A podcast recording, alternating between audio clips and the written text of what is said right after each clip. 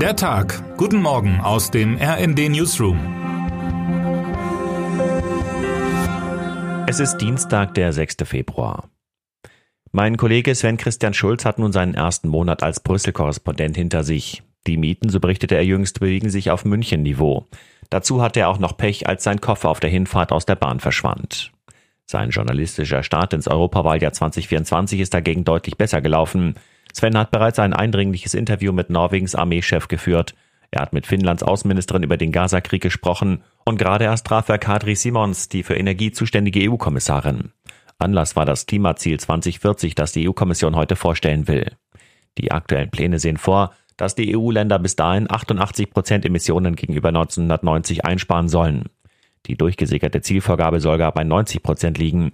Doch ist das überhaupt realistisch?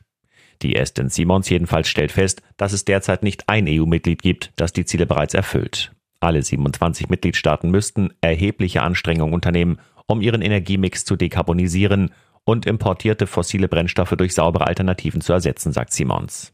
Was die aktuellen Ziele bis 2030 angeht, die Erhöhung des Anteils erneuerbarer Energien auf 42,5 Prozent und Energieeinsparung von 11,7 Prozent, zeigt sich die ehemalige Wirtschaftsministerin zuversichtlicher. Man werde das gemeinsame Ziel erreichen, jedoch nur dadurch, dass einige Länder die Ziele deutlich übertreffen werden, während andere weniger erreichen werden.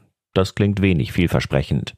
Verliert die EU ihr Ziel, bis 2050 klimaneutral zu werden, aus den Augen und gibt so ihre Vorreiterrolle im Kampf gegen den Klimawandel auf? Was Simons über die umstrittenen Flüssiggaslieferungen aus Russland und Katar denkt und wie sich die Eskalation im Roten Meer auf die Öl- und Gasmärkte auswirkt, hat sie Sven ebenfalls erzählt. Ein Jahr nach dem Erdbeben. Das Erdbeben vor genau einem Jahr war die schwerste Naturkatastrophe in der jüngeren Geschichte der Türkei. Nach offiziellen Angaben verloren allein hier mehr als 50.000 Menschen ihr Leben.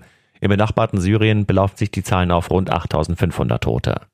Die Dunkelziffer dürfte jedoch deutlich höher liegen.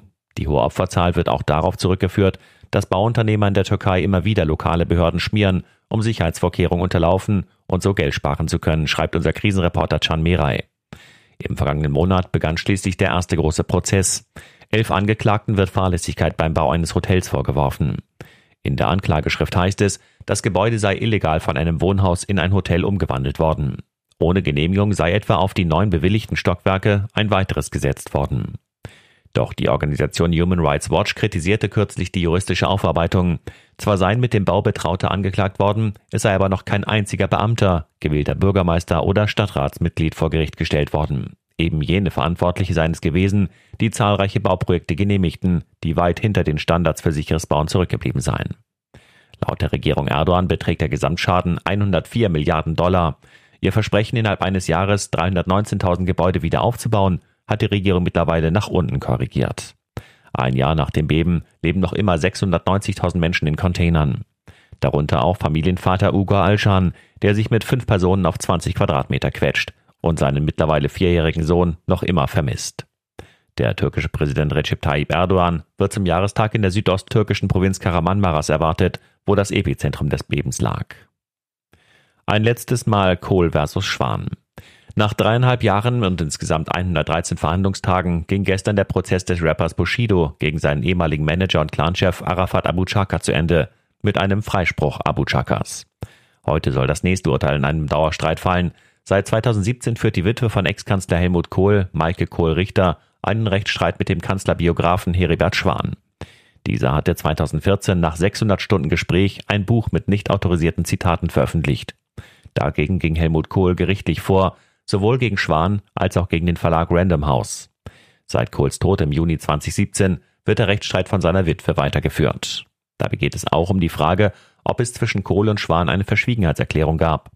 In dem Verfahren vor dem Oberlandesgericht Köln will Maike Kohl-Richter erreichen, dass eine Reihe von Zitaten aus den Kohl-Protokollen von Schwan nicht mehr verbreitet werden darf. Damit wende sie sich gegen ein 2019 ergangenes Urteil des Landgerichts Köln, das ihr nur bezogen auf einzelne Passagen Recht gegeben hatte. Auch Schwan hatte Berufung gegen das Urteil eingelegt. Nach wiederholter Beweisaufnahme wird das Oberlandesgericht Köln die Dauerfehde voraussichtlich heute beenden. Wer heute wichtig wird. Wenn Bayer Leverkusen heute im DFB-Pokal auf den VfB Stuttgart trifft, geht es nicht nur um den Einzug ins Halbfinale, sondern auch um Wohl und Wehe der laufenden Saison. Mit einem Erfolg können die Leverkusen am Samstag selbstbewusst im Topspiel gegen die Bayern ihre Tabellenführung verteidigen. Verlieren die bisher ungeschlagenen jedoch, droht das Kopfkino anzugehen und die alten Vizekusen-Vergleiche dürften wieder laut werden. Große Verantwortung trägt heute Bayerns Mittelfeldtalent Florian Wirz. Zeigt er heute seine Spielfreude, kann die Elf von Xabi Alonso jeden Gegner an die Wand spielen. Und damit wünschen wir Ihnen einen guten Start in diesen Tag. Text Maximilian König, am Mikrofon Sönke Röhling. Mit rnd.de, der Webseite des Redaktionsnetzwerks Deutschland, halten wir Sie durchgehend auf dem neuesten Stand. Alle Artikel aus diesem Newsletter finden Sie immer auf rnd.de slash der Tag.